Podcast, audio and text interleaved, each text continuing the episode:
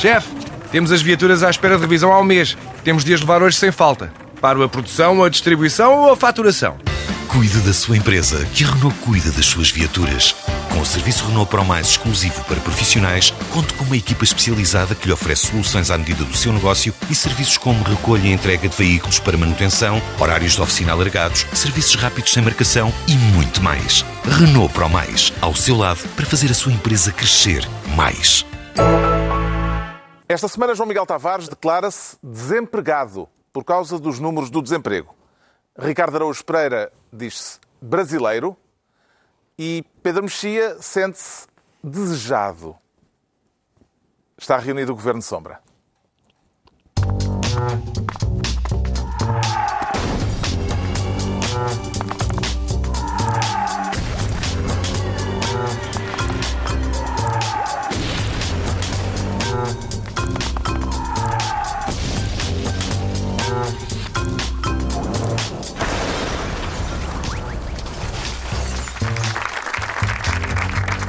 Viva, sejam bem-vindos. No final de uma semana em que, a 13 de maio, o Parlamento aprovou a procriação sem necessidade de sexo. Aquilo que também poderá chamar-se a Imaculada Concepção. A data terá sido só coincidência? Ricardo Araújo Pereira. Uh, oh Carlos, eu gostaria de fazer uma precisão teológica. É, é, É o Santo Tomás da Aquino Pai, da, muito bem, pá. daquelas de baixo. Porque- Realmente. Inadmissível, senhor moderador. uh, a Imaculada Conceição Não. se pode comparar com a procriação medicamente assistida. Mais rapidamente, o nascimento virginal de Jesus Cristo, esse sim. A Imaculada Conceição é o nascimento de Maria, cujos pais recorreram Erro ao método básico, tradicional. Os pais recorreram ao método tradicional. Santa Ana gerou Maria. Mas Deus, enfim, limpou a mancha do pecado original. Neste Isso é que é a Imaculada eu- Conceição. Não, não é, é a é é a Imaculada Imaculada Concepção, meu caro. Essas semânticas não, com- e não com levam a lado nenhum. Tudo Não, com é minúscula. mesmo. Essas É semânticas não levam o meu amigo a lado nenhum. Em que não há truca-truca. Lá está.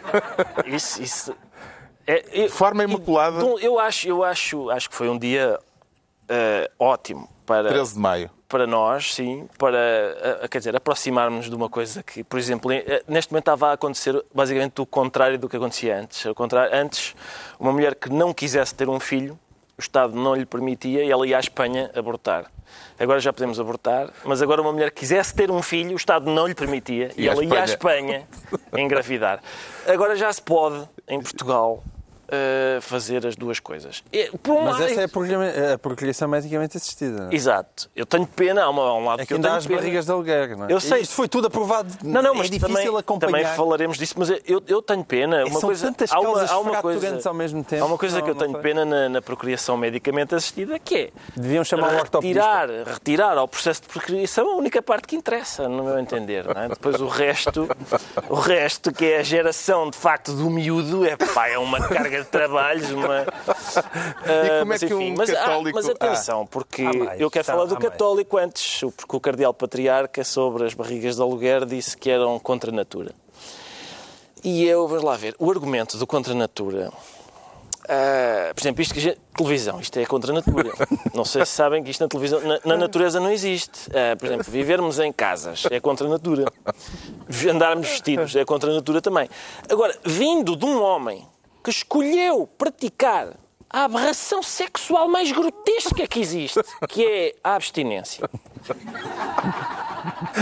Essa sim, contra a natura, vir apontar a contra a natura dos outros, eh, doeu-me, doeu-me.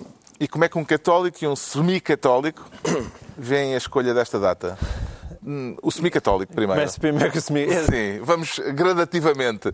Porque a relação com 13 de maio. Sim, terá sido uma homenagem laica Sabes que eu como à semi- devoção mariana? Não, eu, como semi-católico, não tenho grande devoção mariana e desconfio até que é possível que Nossa Senhora não tenha aparecido em cima de uma Ah, Achas que sim? Era outra árvore?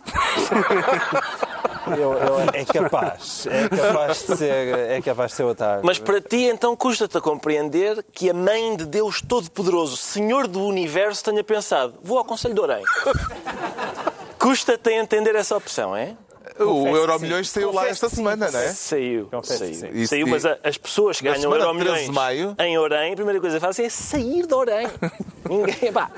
Não, não, muito respeito Acho por que vamos Orem. ter, vamos ter Muito cartas. Orem. Esta semana vamos receber É, cartas. Não, é pá, eu, enfim. Pedro Mexia. Viva Orem, viva Orem e tal. Eu não disse nada, Saem de Orem para eu não disse- visitar e depois nada vão. Eu não disse nada, Ai, mas atenção, mas Desculpem lá. Vaz também não me quer ouvir. Havia alguma coisa substancial para dizer na relação pá, não, entre a data lá. 13 de maio e a progressão médica eu pensava que querias que eu, que eu, que eu refletisse sobre o tema, mas não, por isso passamos já para o Pedro Mexia. Para que elaborar?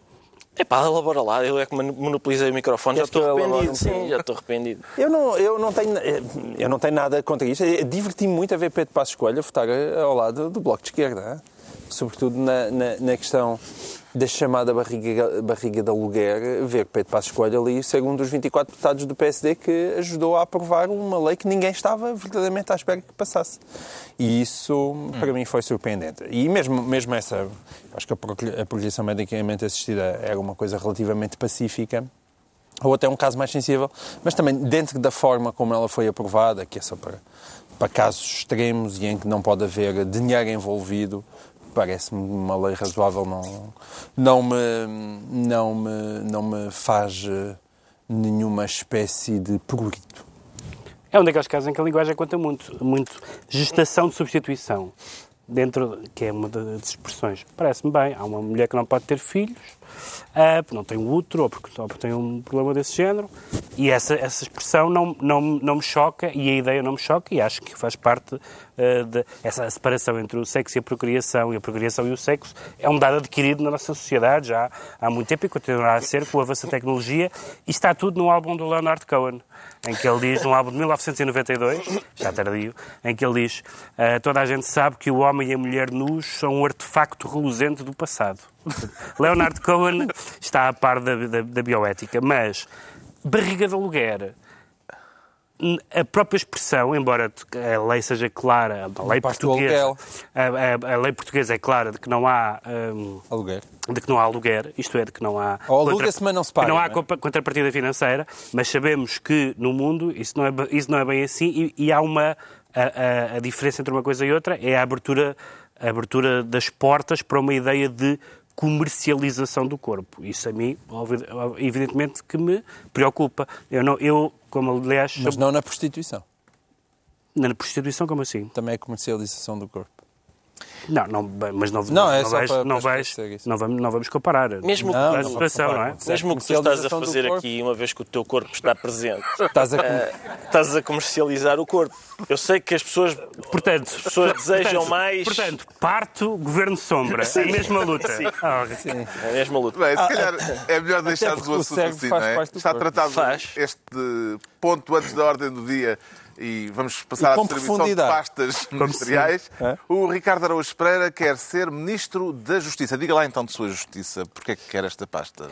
Ricardo? Quero por causa de um, de um acontecimento desta semana, acerca do qual aparentemente eu tenho de fazer imensas declarações de interesse.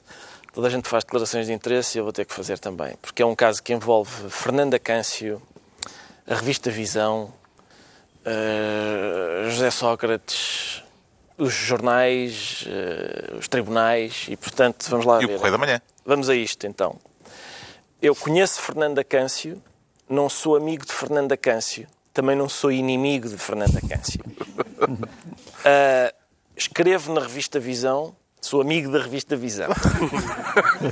Ah, e falei com José Sócrates uma vez na minha vida. Em público, toda a gente As viu. câmaras estavam a filmar e mesmo nessa altura é possível que ele me tenha dito duas ou três coisas que não fossem verdade. Portanto, simpatizo, simpatizo Ens- com ensinou- disse quem lhe ensinou a apertar o botão do Exato, casaco. isso exemplo. aparentemente era, era verídico. Ah, vamos lá ver. O que se passa é o seguinte. Portanto, Fernanda Câncio, só para situar as pessoas que tenham andado no estrangeiro. Fernanda Câncio é uma jornalista e foi namorada de José Sócrates, coisa com a qual ninguém tinha nada a ver, e acho eu e bem. E que não é? se podia dizer antes, mas agora já se pode dizer. Não é, não se podia dizer. Vamos lá ver. A questão é, eu, eu acho que a vida privada das pessoas, a vida privada das pessoas não me interessa para nada. E eu acho bem que a Fernanda Câncio tenha re- reservado a sua vida privada. O que acontece é que a Fernanda, a Fernanda Câncio está a viver um, ah, um processo, digamos, de Kafka do século XXI, na medida em que não são só grotescos judiciais, também são grotescos eh, mediáticos, não é? Porque Fernanda Câncio está envolvida no processo ah, porque ah, há, portanto, há escutas em que ela está envolvida, como é natural, não é? Porque falava ao telefone com José Sócrates, como também é natural. E, e, entretanto, os jornais, mais do que um, mais do que um jornal, televisões, etc., eh, começaram a envolvê-la no processo a ponto de dizerem que ela era eh, suspeita de crimes, de ter praticado crimes, coisa que é falsa. Ora, Fernanda Câncio não é eletricista. Eh, com todo o respeito pelos eletricistas, mas um eletricista não precisa da sua credibilidade para trabalhar. E a Fernanda Câncio precisa porque é jornalista. Credibilidade de outra natureza. O, Eletricista, claro, e- não é? sim, claro. da que- Eu sim, estou a claro. anotar. Se ele- Porém, e eletricistas são as duas. Então, mas eu acabei, eu acabei de dizer. Uma eu lista não- de ofensas. Eu não estou a ofender, mas eu ofendi jornalistas. Eu não ofendi jornalistas. Não, Bom, Não, eletricistas. eletricistas. Sim, não é eletricista. Não, jornalista vou ofender. Jornalista vou Se for ofender e com então, gosto. um um E gosto. imagina então que é um eletricista de alguém. Não, eletricistas não. Eletricistas não, não disse Vá, nada mas de esse preâmbulo já vai enorme. Não, estamos- estou só Não, a situar, mas estamos não é? a gostar. A questão é esta. Não Vamos está lá a ser bom para ti, mas para Vamos lá ver. A questão, a questão é Eu esta. Eu, o- vamos lá ver. Há uma coisa curiosa no meio disto tudo que é não é novidade que os jornalistas odeiam Fernanda Câncio. Isto sempre aconteceu. Por já, por, por várias razões. Porque Fernanda Câncio é rabugenta, é, é atrevida, é provocadora, etc. Esse é, uma, esse, esse é um conjunto de razões. Outro conjunto de razões é que os jornalistas. Este, esta não é a relação que os jornalistas toleram que outros jornalistas tenham com políticos. Isso é assessoria que se chama. Isto eles não gostam. Isto nem pensar. Eu lembro-me de. Eu até escrevi sobre isso. Uma vez o, o Sócrates foi à ópera com o presidente de, de Cabo Verde, ou o que é que foi. Ah, e levou a namorada. O presidente de Cabo Verde atrasou-se e então o Sócrates ficou à espera dele à porta do CCB e quando o Sócrates finalmente entra, já o público está doido de estar à espera e vaia José Sócrates. No dia seguinte os jornais diziam Sócrates e Fernanda Câncio veiados no CCB. Eu até, eu, na altura achei curioso que os jornalistas tivessem conseguido... Espera é, não, estas veias são para ela também. Isto é para ela também. Eu achei, na altura, achei que era muito. Era, seria justificado que um jornalista dissesse. Eh, os- as pessoas que estavam no CCB veiaram Sócrates e assobiaram a Fernanda Câncio. Que, é, é normal. É normal. Não feito por mim, que sou uma pessoa que não concorda com avaliar as pessoas pelo seu aspecto físico, mas há pessoas que o fazem, não é? E, portanto, justificar-se-ia naquele ponto. Agora, Fernanda Ah, Câncio a Fernanda publicou esta Câncio. semana um texto na Ah, revista Visão. Exato. Eu não Eh, tinha dito isso ainda. Acho que não. E é Uma isso, é isso. espécie Então vamos de entrar. direito de resposta por aquilo que tem sido publicado Sim. pelo Correio da Manhã. explicando, explicando esse processo grotesco em que está envolvida, de uma pessoa que não fez nada e de repente abre o jornal e diz que é, é acusada disto, acusada daquilo, coisa que não é verdade. Os, os jornais envolvem-na em coisas que ela não fez. A justiça é de uma frieza absurda, não, não, não tem nenhuma intenção de dizer calma, vamos esclarecer então, não há nenhuma intenção Não há nada contra isso. esta senhora? Sim. Agora, a revista Visão sai às quintas-feiras, excelentes colunistas. Ah, o que é que fez? Será que a revista Visão... Saía às quintas-feiras. Saía Esta esta, vez saiu à quarta, porque meteu uma abaixo para Ouve lá, sair primeiro. Tu tiveste que mandar a crónica também um dia claro, anterior. pois E claro. sabias porquê era ou não? Não, não fazia Então ideia. foste prejudicado pela Mas Fernanda Câncer. foi- perdeu um pouco de qualidade da crónica, não é? Felizmente não se nota. Felizmente não se nota. Mas pareceu-lhe just- justificada a antecipação da publicação da revista? Pareceu-me porque é um grande furo. E porquê é que é um grande furo? E aí é que está a questão. É, seria, eu Não acho... confundir um furo com um buraco. Sim, eu acho que seria, seria uma grande ingenuidade. É certo que nove décimos do, do texto da, das da- redes sociais. nove décimos do texto da Fernanda Câncio são sobre o processo grotesco em que ela está envolvida, a injustiça que está, que está a ser cometida, quer pela justiça, quer pelos média. Mas há ali. Eu duvido que a, a revista. Enfim, é um processo que nos deixa a todos. Toda a gente fica perturbada com aquilo, não é? Mas 10 milhões de pessoas estão também interessadas no facto de, em saber se uma pessoa que elegeram uma vez com maioria absoluta e outra e depois acabaram por reeleger com maioria relativa, ah, de que modo é que está envolvido num processo muito grave. E parece-lhe que o texto desses- de Fernanda Câncio acertou no alvo que pretendia a- acertar? A questão é que Ou a desses, principal mensagem terá A questão é eh, que- sido outra? o, o tema do texto eh, é, é sobre outra coisa. Mas há uma frase no texto que é provavelmente a razão pela qual uma publicação publica aquilo. Porque por muito grave que seja, e é o caso em que Fernanda Câncio está envolvida, uma revista publica nove páginas de um depoimento porque há lá uma frasezinha que diz ah, se eu, eu não sabia da relação pecuniária entre Carlos Santos Silva e José Sócrates, e se tivesse sabido, teria feito perguntas porque considerava, tê-lo-ia considerado, no mínimo, eticamente reprovável. E esta é a primeira vez que uma pessoa das relações próximas de José Sócrates vem dizer em público que a versão que José Sócrates tinha para ela não corresponde à versão que ele agora tem para a justiça. E isso, evidentemente, é muito importante, até porque há um travozinho a sociopatia. Mas, mas, atenção, portanto, o que acontece é, José Sócrates mentiu à namorada, coisa que eu quero deixar claro que sou a favor.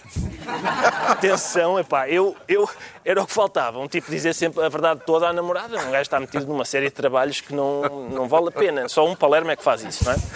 Agora, agora eh, o, o tema em relação ao qual ele escolheu dizer coisas que não correspondem à verdade hum, é talvez um bocadinho melindroso. E, e esta é a primeira vez, como eu disse, que uma pessoa das relações pró- próximas, e nós sabemos, enfim, supomos que há mais pessoas das relações próximas que ficaram perplexas depois com o facto da versão para a justiça não corresponder à versão eh, que ele tinha para, para as pessoas próximas. Eh, e, e essa perplexidade, como é evidente, é, interessante.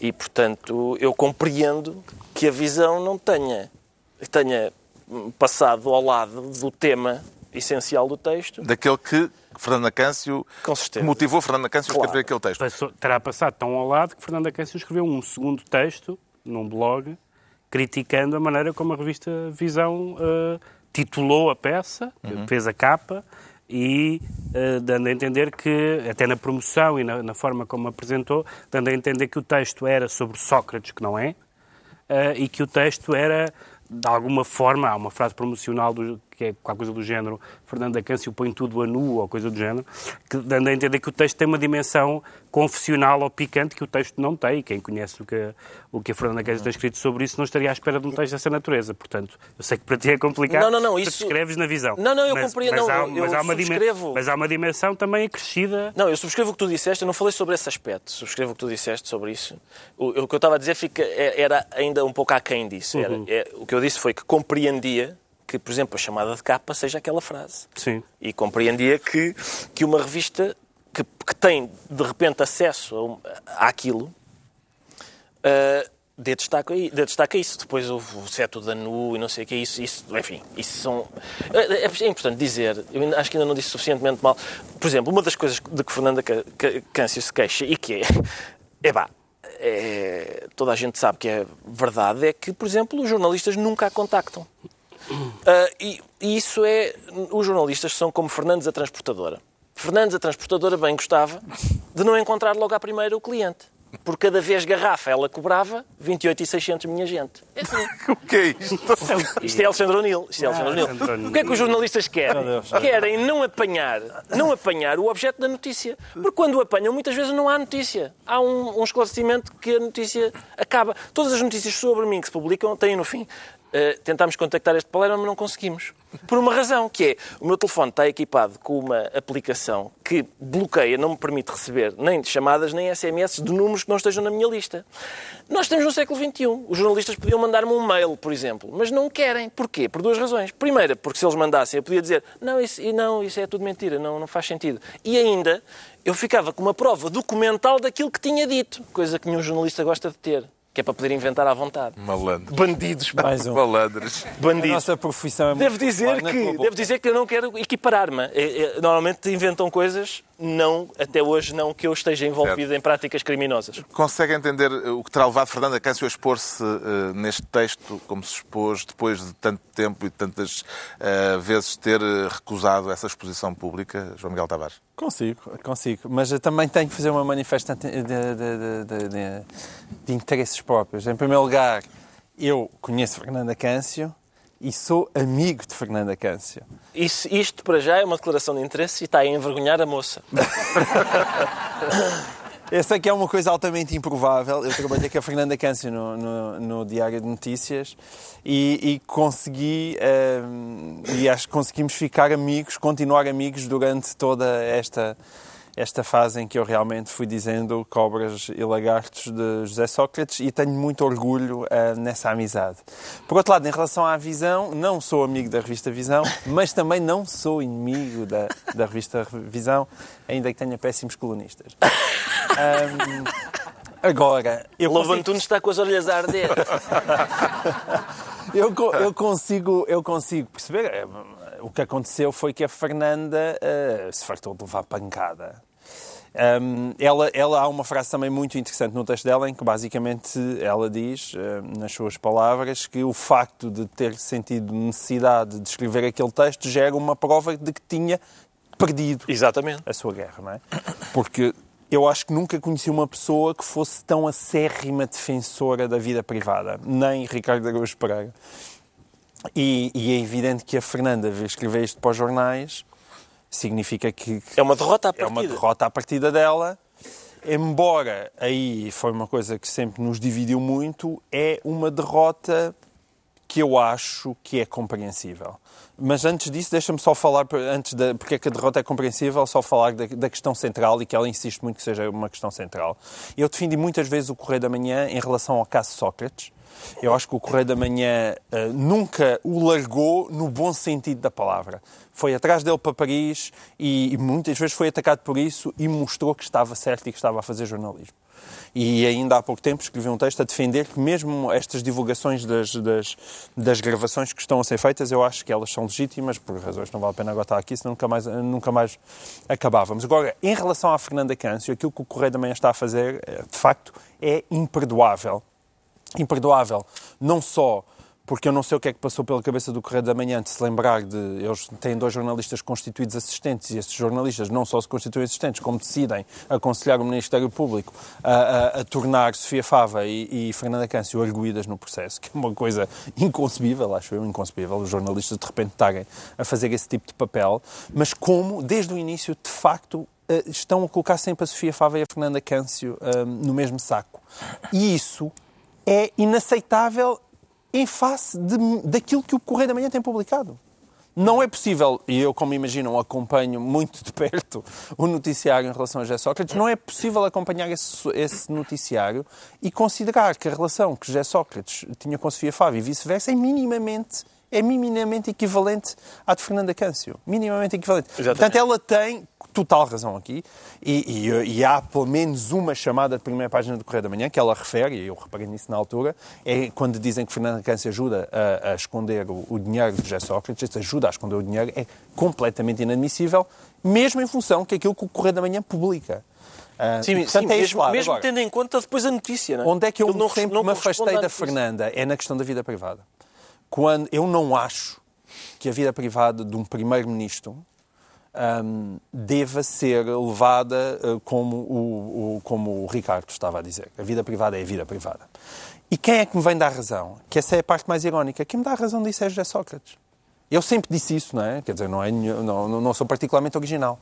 É evidentemente que eu acho que tem que haver uma contração muito grande daquilo que é a vida privada de um político no Primeiro-Ministro e eu agradeço muito a José Sócrates ter-me vindo dar razão. Porque José Sócrates é o exemplo vivo em que não existe qualquer espécie de separação entre aquilo que é a sua vida pública e a vida privada. Quer dizer, existe, mas é uma, é uma separação que ele tem todo o interesse em fazer, porque aparentemente estava a esconder na sua vida privada tudo aquilo que ele, eh, na sua vida que supostamente deveria ser uma reserva da sua vida Estás a pública. falar é? de vida privada, estás a confundir dois planos é- totalmente Não. diferentes. Se é vida financeira. Se é vida financeira, não há vida privada. Não há vida, não há vida financeira privada de um Exatamente. político. Exatamente. Estamos a falar do quê? a vida amorosa, conjugal, Oh. isso é totalmente Mas a privado argumentação e deve continuar Não, a não. ser.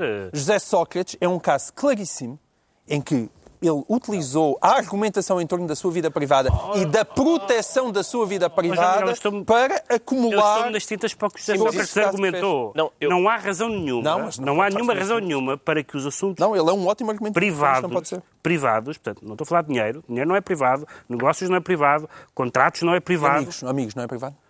Não, amigos é privado. Ah, bom. Mas E a então? amizade, qual é? A, a amizade em si tem um- claro. problema Os amigos de José Sócrates não são relevantes, mais do que isso, as pessoas com quem, com quem José Sócrates estava ligado, Miguel. emocionalmente, não são relevantes Não, neste não caso. são, não são. são relevantes. Só há não um são amigo, relevantes. ó, ó, João Não Miguel, são relevantes. há- ele tinha muitos amigos. Há um amigo que é relevante porque é o único com o qual ele tem uma é que relação é relevante. financeira. Não é de não é todo por- só um amigo Oh, que seja relevante. não é por ser Portanto, amigo Sofia dele. Fava já foi constituída Não é também. por ser amigo Está bem, não estou a falar disso. Estou a dizer Então? os amigos e, parentes. Fava não é vida privada parentes. Sócrates? Ne- Nesse caso não é, porque, porque tem a ver com a vida financeira. Dinheiro não Ah, é não vida é. privada. Então o que eu te estou a dizer não é porque quando tu descobres que deixa de ser. Não. Não, é vida Dinheiro não é vida financeira, privada. pá. Vida É financeira não é vida privada. Não é. Ok. Então, o Estado todos os dias Olha, mete o nariz na minha Vida Miguel, financeira João não é Miguel, vida privada. João Então o que é Miguel, que é exatamente Miguel, vida privada? Miguel, Olha, o- Eu acho muito bonito o que a vida Hollande- financeira o não seja Hollande- privada. O presidente Hollande ter uma namorada é vida privada, não interessa nada. Exato. É absurdo ter dado aquela Então, notícia. mas espera. Nada. Como nada. é que tu fazes essa separação?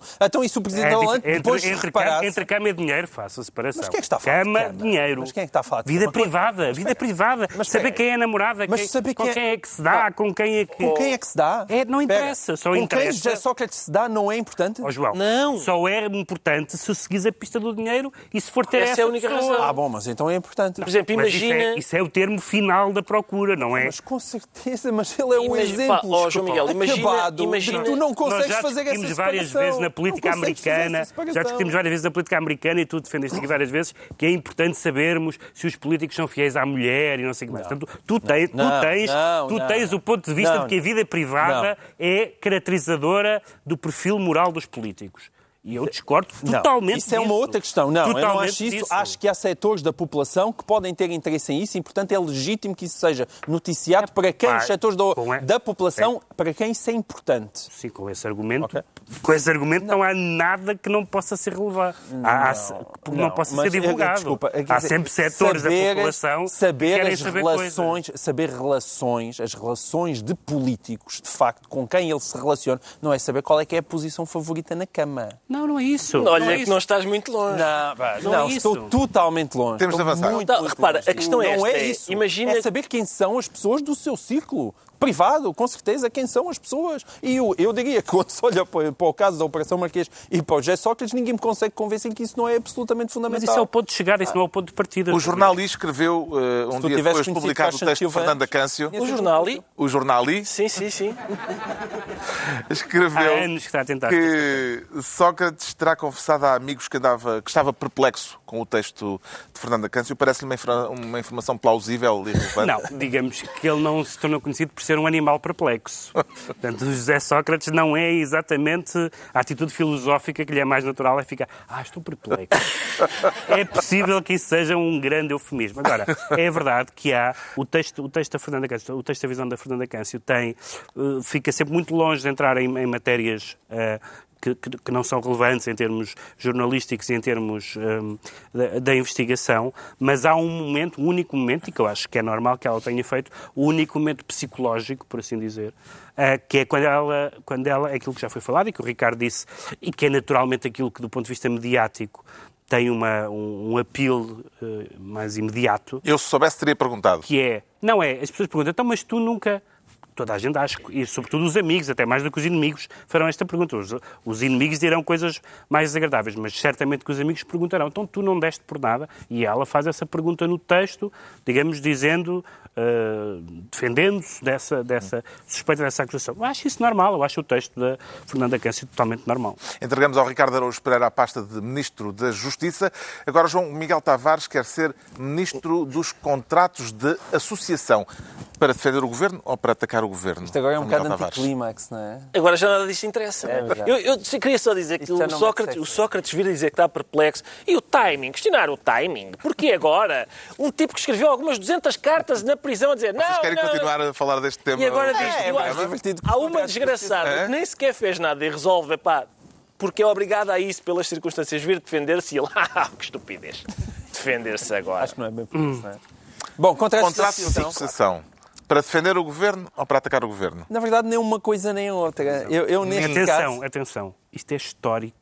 Nem. Já lá vou. É? O João Miguel. Não tem opinião. O João Miguel. estou ao centro, é o que eu me O João dizer. Estou Miguel, sem- que nunca admite em nenhuma matéria moderação, subtileza, por um lado sim, por outro Não é lado verdade. não. Esta semana escreveu NIM.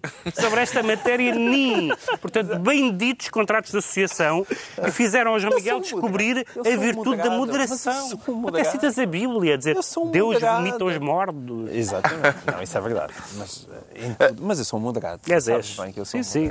Aceita a ideia Fazes faz muito bem a ser moderado nessa Mas, matéria. João Miguel, finalmente vamos ter a oportunidade de ouvir a opinião do único liberal que há em Portugal sobre o Estado dar dinheiro às escolas privadas. Esse Vamos é o problema. escutar. Vamos seja, Não, escutar. este é o problema. Esse é o problema. Eu acho que a direita aqui deu imenso flanco e continua a dar imenso flanco nesta matéria. Qual é o interesse da direita aqui? E, sobretudo, Passo Escolho que de repente acordou, não é? Parece que Passo Escolho de repente parece que levou aquela, aquela injeção, a mesma injeção que a Uma Turman leva no Pulp Fiction. Ali, tumba, acordou. E ele, e, e ele acorda, aquela injeção de adrenalina, ele acorda porque de repente há gente a manifestar-se na rua contra António Costa. E não são sindicalistas. E o Pedro Passos Coelho ficou... tá, Gente a manifestar-se contra António Costa e não têm todos o bigode do Mário Nogueira. E, e há ali um entusiasmo genuíno disso. E de repente todo... Epá, manifestações contra um governo que até agora a única coisa que tinha feito era repor o salário das pessoas. Que é uma coisa chata. As pessoas não se vão manifestar porque ficaram com mais dinheiro na carteira. E ele encontrou isso. E, portanto, a direita toda caiu ali em cima. Qual é que é o problema? O problema é que, de facto, é, é- ela, se não tem cuidado na maneira como estas coisas são expostas, facilmente é acusado de, de uma espécie de liberalismo pago pelo Estado, não é?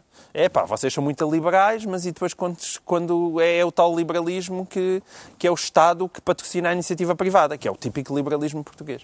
E eu acho que, ah, neste caso, a direita deu deu um bocadinho o flanco, porque quando o Ministério da Educação vem dizer temos que cortar aqui, epá, cortar aqui foi a conversa, e, ju- e justamente a conversa, foi a conversa da direita durante todos os últimos anos. Portanto, faz sentido não haver redundância de gastos na Com educação. certeza. Faz toda a sentido. Ou seja, quando Essa é a parte do sim, então. essa é a parte do sim. Então, Quando vêm dizer, não, olha, está aqui esta cidade, está a ver, Coimbra, vá, vamos ver, Coimbra tem aqui umas escolas privadas com contrato de associação. E depois tem aqui umas escolas públicas que estão vazias. Ah, é evidente que o Estado não pode estar a pagar de forma redundante pagar duas vezes. É absurdo. Neste contexto, é absurdo. Qual é a parte em que eu estou com a direita? É a parte em que eu acho que quando tens duas escolas, então tens que ir avaliar as duas escolas.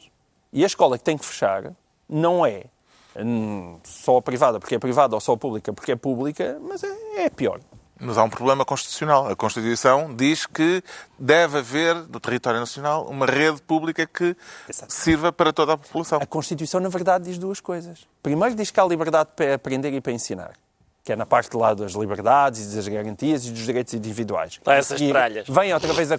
Não, não, essas tralhas, essas tralhas... Não, essas tralhas funcionam a favor da direita. A liberdade de aprender e de ensinar. Mas uma coisa e outra não são funciona a contraditórias, favor da esquerda... Mas não diz lá que a ele- que funciona a favor da livres de esquerda aprender é depois, na parte dos deveres culturais do Estado, como sempre, que depois diz que tens que ter uma, uma rede de ensino público Mas não são contraditórias as duas normas.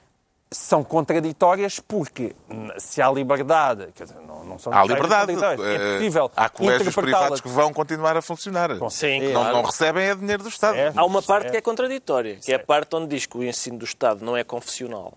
Pois. Lá está. A história da laicidade é outra que eu acho também que as Essa- pessoas acham que estão em 1916. Tu achas que estás em 1916? Achas que estou? Com certeza, porque o ensino, acho que estás em 1916. Tu estás em 1916 e o Pedro Mexia está em 1816. E não quer ser de lá. E não quer sair de lá. Eu, eu- eu sei que tu tens. Eh, estamos Não, perante. opa, o ensino laico, quer dizer, o ensino é, é- as regras, aquilo que se ensina é ditado pelo Estado. Pá, por amor de Deus, é porque tem um crucifixo pendurado numa parede, as pessoas ficam traumatizadas. Não, eu andei em vários colégios católicos e não é só o crucifixo na parede. Então, Há várias coisas. Sofreste. Há- Não, não sofri nada. Foste Não sofri, civilizado. E, portanto, tornaste-te beato. é? Exatamente. É o beato que eu sou hoje. é- tu, ser tu és o exemplo vivo dos malefícios Não, não, não. do ensino religioso Mas era- ateus. Mas era o que eu ia dizer. Cria ateus. Era o que eu ia. Por coitado, os padres não têm culpa nenhuma do meu ateísmo, mas eh, pega, e pega lá, e onde é que te licenciaste? na Católica. Portanto. Mas a questão é, eu, eu fui porque queria, lá está, ou porque os meus pais queriam. Gostaste? Ninguém, agora, nesta, nesta área de residência só há de área, área Krishnas. E tu, olha, o Estado financia esta. Tens que ir dançar no Madraças. Ah, Exatamente, ó filho, Mas a veste a é que- túnica cor de laranja e vai para a escola. A questão é que a escola é área Krishna. A questão é que a escola é área Krishna, mas não obriga as pessoas a irem com a túnica cor de laranja, não é? Que é o que acontece nos católicos. Estamos, neste caso, perante uma batalha ideológica, Pedro Mexia. O Primeiro-Ministro teve a sensatez de, de perceber que não, por causa de 1916, justamente, ou de 1911, se quisermos, porque o, o PS percebeu, Mário Soares soube isso, eh, aliás, disse-o várias vezes, que percebeu que um dos erros da Primeira República tinha sido a, a- forma absoluta como utilizou a Igreja. Estou a falar da Igreja porque muitas destas escolas são co- escolas católicas. E, o, e António Costa disse que seria, eh, que seria absurdo, inadmissível, ressuscitar a questão religiosa. E, portanto, ele, ele eh, separou-se desse tipo de argumentário, que se calhar é mais, é mais apetecível para algumas pessoas, do Bloco, nomeadamente, que sabemos que tem assim uns, uns acessos jacobinos mais, mais, mais fora de moda. Agora, há, um- há uma questão jurídica também estranha, que foi, foi aquela modificação.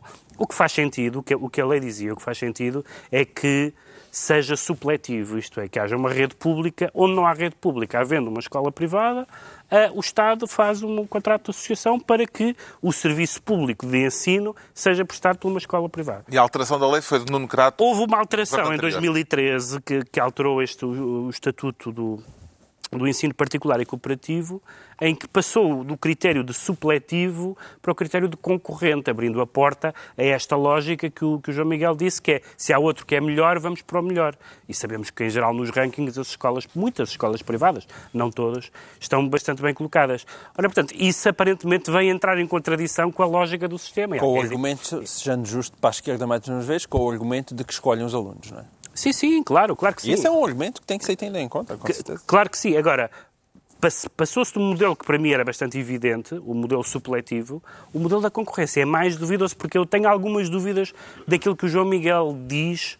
Não tenho nenhuma dúvida, nenhuma, nenhumas dúvidas quanto ao que as famílias escolhem e à possibilidade das famílias escolherem. Agora, do ponto de vista do Estado, a ideia de que fecha-se a, fecha-se a escola pior, não me parece exatamente que essa lógica eh, seja uma, uma lógica que o Estado tenha que ter. Que um pai, ou uma mãe, ou uma família tenha essa lógica de preferir e de poder escolher, isso é outra coisa. Isso tem a ver com a filosofia da, da educação e da educação dos filhos.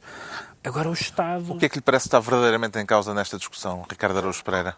Eh, Parece-me que Depois Passamos de à frente. Não, as minhas filhas andam num colégio privado. E o meu plano é escavacar todas as escolas daquele conselho para que o Estado passe a financiar aquela onde elas andam e a minha propina baixe. Isso é o meu plano. É começarmos a toda a gente a dizer epá, aqui neste sítio todas as escolas públicas são muito más. Fechem todas e ponham o dinheiro todo no rabo destes senhores que são proprietários desta. Pode ser que a minha propina baixe. Estou muito ansioso para que o Estado me financie o ensino das crianças. O João Miguel Tavares fica então Ministro dos Contratos da Associação. É a altura do Pedro Mexia se tornar agora Ministro do Título. Quer falar já do que vai acontecer amanhã no Marquês, eh, Não, Pedro Mexia? Vamos, vamos deixar isso para... Seja o que for o que minuto- aconteça, vai haver para o minuto 93. festa no Marquês, Sim. Não, pois, está bem. em Lisboa. Não, é esse o título de doutor, por causa do artigo de Paulo Rangel, que ele escreveu no, no público, hum, e que, aliás, retomou uma ideia que ele tinha defendido no Congresso do PSD, que foi uma, uma o que ele chama uma ideia sociologicamente fraturante, que é acabar com isso dos doutores. Acabar com os doutores não é acabar com as licenciaturas, naturalmente, é acabar com a designação uh, omnipresente uh, dos títulos académicos ou outros que as pessoas têm, porque, segundo ele, isso cria uma espécie de, de tratamento discriminatório, hum, diz ele que se trata de uma sociedade, de um eco de uma sociedade aristocrática, tudo isso. Eu acho que vários desses argumentos uh, são interessantes e vários deles são rebatíveis. Agora, há duas, há duas coisas aqui importantes, importantes notar. Que são, eu contra mim falo. Eu fiz um curso que testei, não fiz nada com o meu curso profissionalmente, não faço questão nenhuma, que nunca mais me chamem doutor até ao fim da vida, porque só me lembram que existe o direito. Portanto, não tenho nenhuma ligação com a palavra. Agora, há, há situações da vida onde os títulos uh, fa, faz sentido que sejam utilizados. Por exemplo, na escola. Faz sentido que, que um professor seja professor, etc. Portanto, na tropa. Exatamente. Há, há, há, certo general, tipo, há, certo tipo, de designações, sejam funcionais, hierárquicas ou profissionais, Mas que faz sentido utilizar. Não, não provavelmente num formulário, ou aquelas pessoas que têm no, no, no multibanco doutor fulano de tal, que nunca percebi isso. Uh, outra coisa também é uh, as, as, regras, as regras do trato social e da cortesia e da o, o, Lembra-se o ministro Álvaro, Álvaro, Álvaro Santos Tratem-me apenas por Álvaro. Quer dizer, tratem-me por Álvaro. Toda a gente gozou com ele. Porquê? Porque não é fácil. Eu posso dizer que já tive essa experiência de pessoas também que pedem coisas desse género, tratem-me por Álvaro. E há pessoas que não conseguem. Mas tens que admitir que há uma distância entre Dr. Álvaro Santos Pereira e o Álvaro. Há um intermédio não, não é o Álvaro. É... Eu não disse ao Álvaro. Ele disse, tra... chamei-me Álvaro. Há um intermédio. O, o é teu. Show Pereira. Show Pereira. Pá, uma coisa... Com o diagnóstico mesma, de Paulo Rangel eh, quando ele diz que, quando ele escreve que Portugal é ainda uma sociedade aristocrática, Comendador Pedro Mexia? Não. a, pro, a, a, prova que Portugal é uma sociedade aristocrática é a facilidade com que dão uma medalhinha a qualquer pessoa. Isso é o contrário da aristocracia, onde são realmente os melhores da sociedade. O que é que lhe parece esta proposta do Dr. Paulo Rangel? Temos, não é nós, nós não vamos conseguir falar de tudo. O senhor Comendador quer falar e não pode. Mas eh, havia mais? Eh, não, não, continua, continua. Quem é agora? Ah, doutor ah, Ricardo Araújo Pereira. Ah, doutor. Ó, oh, doutor, eu, vou lá ver, eu... Epá, eu, realmente não é o doutor Barack Obama, não é? Nos outros países não é o doutor David Cameron. Nos não... Estados Unidos até há uh, uh, coisa médicos. engraçada de, de os tratarem por... Uh, Mister. E não, e, e pelo, pelo uh, diminutivo o Bill Clinton não é Bill, Bill. Sim, pois é, William. Sim, sim, sim, Tony claro. É William, o Tony uh, Blair. Exato. Mas uh, eu, por, por, por outro lado, tenho, tenho... Quer dizer, é óbvio que esta questão do doutor e tal ainda vale alguma coisa. Uh, pelo menos para certo tipo de pessoas. É, portanto, não esquecer que muito recentemente nós sabemos que houve uma ou duas pessoas que tentaram obter uma, umas licenciaturas para que lhe chamassem doutor e engenheiro, só sem nenhum, não, era, não, era, não era especialmente para aprender, não era para, para acumular conhecimento científico, era só para as pessoas lhe dizerem como está a ser engenheiro, passou bem ser doutor. E... Falar, há mais que isso, não é? Tu, tu, na verdade, quando tu olhas para o nosso engenheiro favorito, aquilo que o perdeu, em última análise, pode muito bem ter sido o desejo de, de fazer um uma... mestrado e um doutoramento. O engenheiro favorito é o engenheiro Sousa Veloso. Eu só aqui deixar registrar. Eu também acho que sim, engenheiro só ao lado de produtos hortícolas. Eu mas, mas tenho pena, tenho pena, eu acho uma, uma palermice, não é? Mas, mas tenho pena, ao mesmo tempo tenho pena se acabar porque tenho porque mas por razões estéticas. porque tem muita graça tem muita graça. Eu, eu sempre que nós fazemos um programa em que eu tenho que entrevistar grandes altas individualidades eu capricho no Sotor pá. Sotor eu quero entrevistar Sotores é aquilo tem, tem graça essa essa reverência uh, parva. E, e tenho, tenho muita pena se deixar se este Paulo Rangel quer mudar cabo da vida. Concorda com a ideia de, de que uh, esta proposta de Paulo Rangel é uma causa fraturante, João Miguel Tavares? É, ele coloca aquilo de uma forma engraçada, Muito porque é uma provocação ao bloco, não é? Ah, para não sempre aí com as causas fraturantes, mas e depois, quando, quando, quando se trata dos títulos, não é? E, e- e o Ele bloco... diz, ele diz, falam de causas fraturantes em costumes, porque é uma coisa que interessa às elites. Mas se forem uma causa fraturante que põe, que ponha em causa as próprias elites, já não gostam. Eu acho que é uma provocação, mas é bem formulada. É, é uma provocação e, de facto, o bloco está cheio de doutores e de professores doutores. Então o Dr. Pedro Ah, Mexia fica queria dizer assim, mais coisas sobre este assunto. Não, paciência. e estão entregues as pastas acho que ele vai- por esta ele- semana. Agora vamos analisar porque é que o Ricardo Araújo Pereira se declara brasileiro. Não ver quer se ser falar. empichado, Pedro Mexia.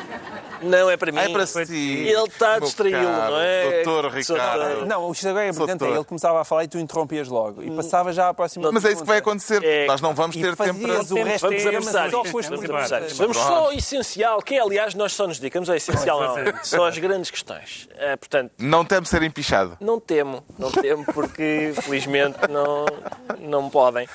Eh, Não podem? Não, estou prevenido. Estou prevenido relativamente a isso. Mas De que forma é que estás prevenido? só tenho truques, tenho, tenho estratégias que. Que evitam o empichamento? Sim, saio de casa, saio, sempre que saio de casa venho apetrechado.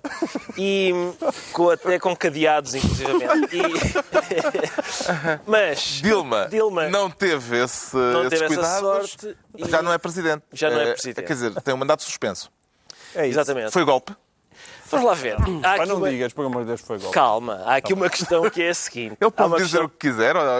Não, tu é que cortas logo. É só tu é que podes cortar. questão- Olha bem ele. Temos só tu é aqui- que podes cortar o pio. Há aqui, há aqui problemas relativamente ao regimento, não é? Do programa. Exato. Temos Mas que rever a Constituição. vamos lá ver. Nem, nem, não é golpe no sentido em que quem decide a destituição são órgãos democraticamente eleitos, são, são deputados Mas e essa lá, parte é senadores e essa tralha toda que eles elegem, que há câmaras acima e abaixo. Eles elegem muita gente. São. Câmaras, são, epá, já é demais para mim. Eu estou habituado a uma. Isto é o dobro, repare, é o dobro. É, é- é um acréscimo. E, 100%. 100%. E, portanto, perturba-me. E, e, nesse ponto de vista, a gente não pode dizer que há golpe. Agora, as razões invocadas, que muitas das vezes, até a família quadrangular foi invocada, não há, não há nada que se possa apontar, ah, não há nada do ponto de vista criminal. Antes, pelo contrário, os substitutos da, da Presidente destituída têm mais problemas com a Justiça do que a Presidente destituída. Ah, as, as coisas que. A única coisa que se pode alegar, que é aquela questão da pedalada, ah, é de facto ilegal, mas parece que é uma prática corrente. Toda a gente pedala. Exato, toda a gente se farta de pedalar. Agora, saúde o novo governo, um governo. Um governo irrepreensivelmente paritário, porque é exatamente o mesmo número de pessoas que já foram condenadas pela justiça e de outras que ainda são só suspeitas. Exatamente igual. Isso não pode ser porque eles são 23. Está bem. Mas, mas, mas se calhar um metade. Estás-me a estragar isto, pá. Ah, desculpa. E, portanto... Peço É. desculpa pelo meu rigor se intrometer no meio das tuas piadas. Exato. É uma coisa que costuma acontecer bastante neste programa. O Exatamente. novo, eh, ainda há mais? Mas Não, não, não há que nada, não. perto. O novo presidente interino eh, nomeou um governo com sete ministros envolvidos eh, de uma forma ou de outra em problemas judiciais. Ele próprio poderá vir a ser declarado inelegível. O que é que isto diz acerca da justiça brasile... da, da, da política brasileira, Pedro Mexia? Diz-nos que há, sobretudo, um, além, além do, do desvario que foi o, o PT no, na, na, na- uma boa parte dos últimos 13 anos, não desde o princípio, aliás, houve várias pessoas ah, li- eh, ligadas ao PT ou, ou, ou- ou que, ou que já foram votantes do PT, desde o nosso amigo Gregório do Vivier, que, que disse esta semana numa entrevista e que, e que é, e que é contra o impeachment e que disse que, que o PT passou a a, fazer uma política em que os fins justificavam os meios, até fundadores do PT como o, o Cristóvão Buarque, eh, o jornalista Zoenir Ventura, que escreveu um texto muito bom sobre, o, sobre o, como acompanhou o Lula enquanto jornalista e, e acreditaram todos no PT porque era o partido da ética e que nunca haveria um caso de corrupção e isso desapareceu. Ah, mas quem, é o, quem foi o aliado, quem, foi o, quem é este partido horrível, quem é esta gente horrorosa que agora tomou o poder, quem é este Michel Temer ah, horrível e criminoso e suspeito que deu um golpe? Foram os aliados do PT nestes anos todos. Foi o vice-presidente que Dilma escolheu. Foi o partido que apoiou o PT na- na- no governo e na, e na Câmara dos, do- dos Deputados e no Senado. Portanto, agora o PT, de repente, que horríveis que são estas pessoas. Quer dizer, não há grande, não há grande autoridade Não, não, claro, para, mas- que, para que o PT se queixe isso- do seu vice-presidente, do vice-presidente que eles escolheram, naquele sistema esquisitíssimo da coalizão, não é? da, da presidencialismo de coalizão, em que o vice-presidente não é do mesmo partido do presidente, ainda por cima sabemos como historicamente tantas vezes eles têm assumido.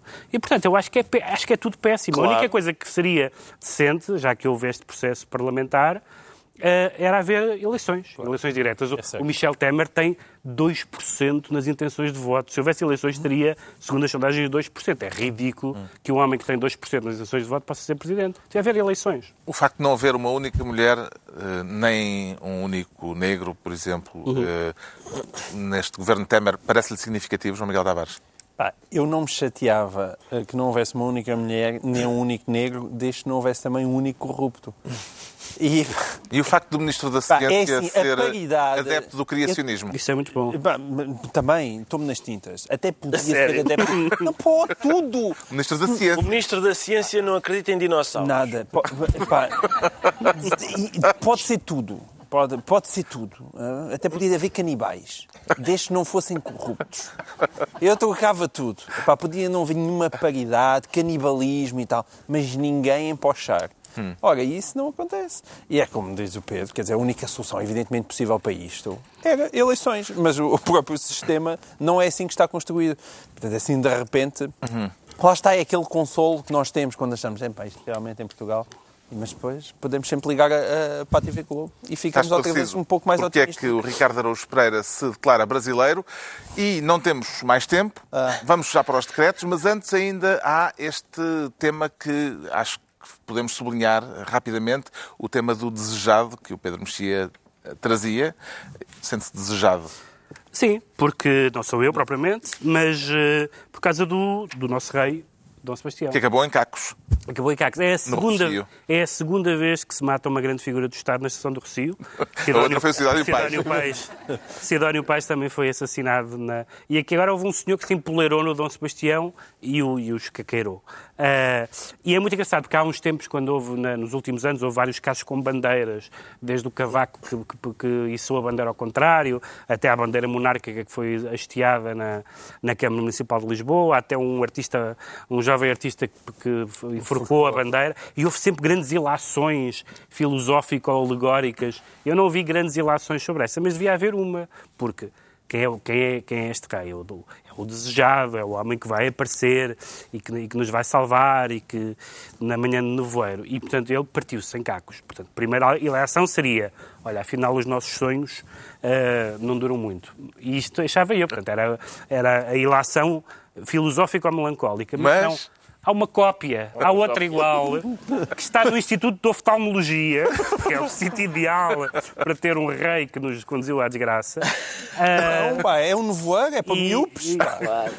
Os E, miúpes portanto, agora voado ao longe, faz trazem, sentido. trazem uma cópia do Dom Sebastião, ah, supostamente mais bem guardado, ah, para ninguém se empoleirar, e é, é uma história... Enfim, é pena ter-se estragado uma estátua para fins alegóricos, mas é uma, é uma história encantadora e que teve, que foi notícia... Grande repercussão internacional. Acho que desde, sei lá, desde os corninhos do ministro que não, Não havia do, tanta do ministro Pinho que não havia tanta portuguesa. presença portuguesa. Eh, o Pedro Mexia decreta, vamos já para os decretos, que não se representa. que não se represente, porque saiu agora um estudo da, do ISCTE sobre uh, os programas de comentário político na televisão, acho que só os sérios, portanto não estávamos nós, salvo erro, e falava-se da- da- dos, das- dos desvios em relação à representatividade, a, com- a comparação entre, entre os, os, uh, os, uh, deputados que cada partido elegia e as, e as pessoas que... O estudo, não, não, não estou a criticar o estudo.